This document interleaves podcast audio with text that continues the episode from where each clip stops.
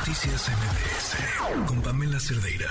Que hay un tema al que no le hemos dedicado la atención que merece, que en realidad es importante, porque ya pareciera todo se lo comió el COVID y estamos hablando de COVID y ahora ya no usamos cubrebocas en ningún lado y entonces ya estamos de regreso en esta mm, vieja normalidad, eh, pero está ahí la viruela mm, símica, está ahí la posibilidad de proteger sobre todo a los grupos más vulnerables y la, pues, ¿cómo llamarlo? El, eh, pues el desinterés eh, de las autoridades de salud. Alain Pinzón, internacionalista y defensor de derechos humanos, director de VIH Libre, nos acompaña en la línea. ¿Cómo estás, Alain? Hola, Pamela, mucho gusto. Muchas gracias por el espacio.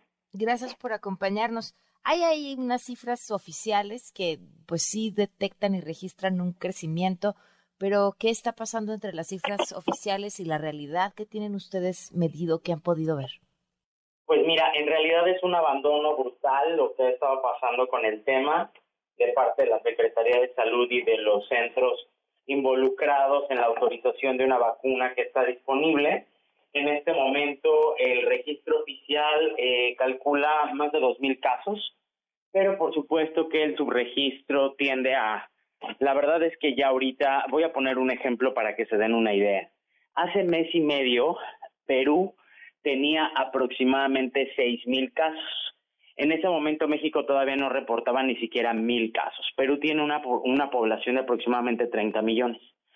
México tiene una población de más de 120 millones es imposible que Perú tuviese más casos en ese momento, ¿no? Que tenía aproximadamente seis mil, siete mil casos, y México todavía ni llegará a los mil.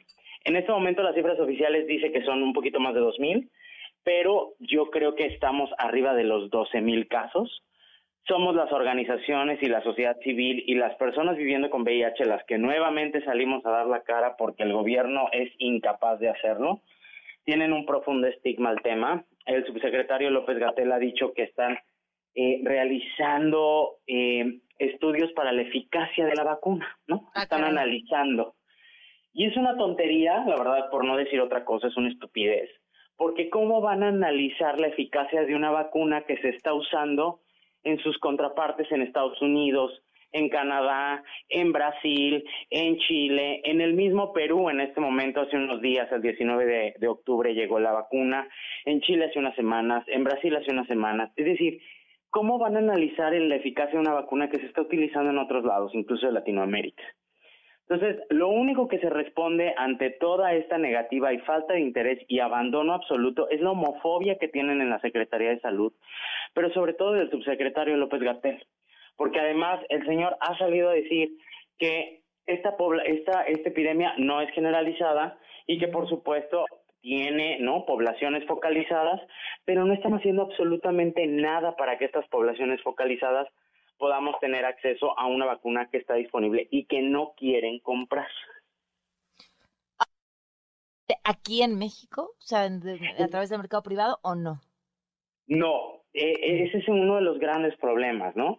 Se necesita la aprobación, la aprobación de COFEPRIS. Hay una legislación del 2013 que permite el uso de la vacuna y la y el uso de la vacuna.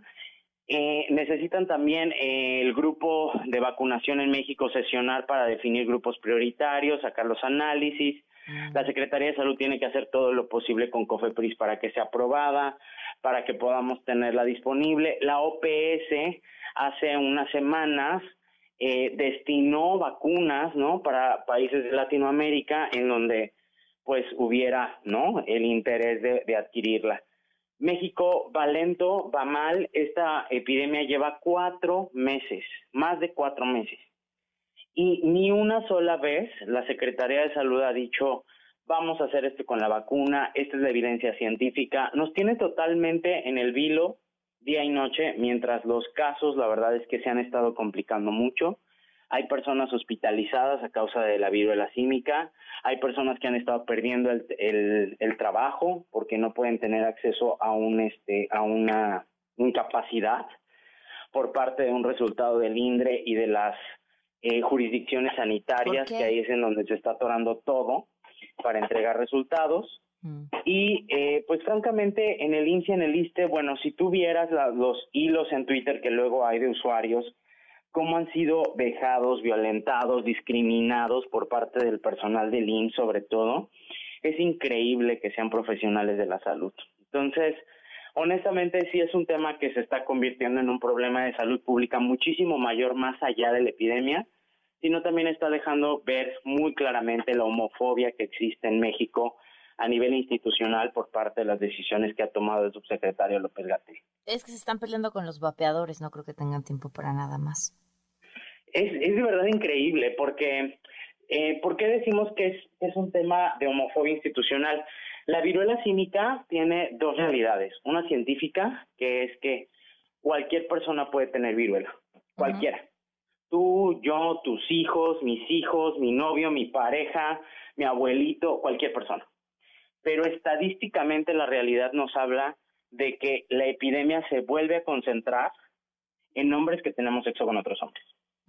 Entonces, pues obviamente todos estos hombres homosexuales, bisexuales, e incluso hombres que tenemos sexo con otros hombres sin ninguna orientación definida, pues estamos en riesgo y somos los que mayormente estamos afectados. A nivel global, la tasa es de 98% de afectación y a nivel nacional es exactamente lo mismo, 98%.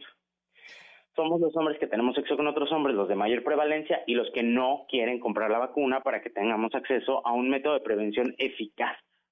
Alain, entonces, ¿qué sigue para ustedes? ¿Qué acciones van a emprender eh, ante una Secretaría de Salud que nada más no escucha? ¿Qué queda? En este momento tenemos ya encima tres protestas, o más bien tienen ellos encima tres protestas. La última fue el viernes en la Cena Prese.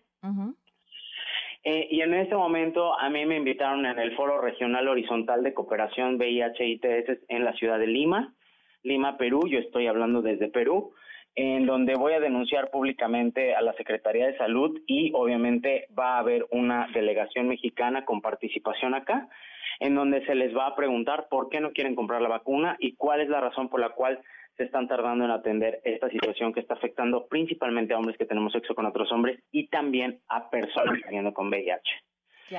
A ver si no les da vergüenza, que la verdad no creo porque no la conocen. Pues Alain, seguimos al tanto y te agradezco muchísimo que nos hayas tomado la llamada. No, te agradezco mucho a ti. Un placer siempre. Buenas noches. Noticias MBS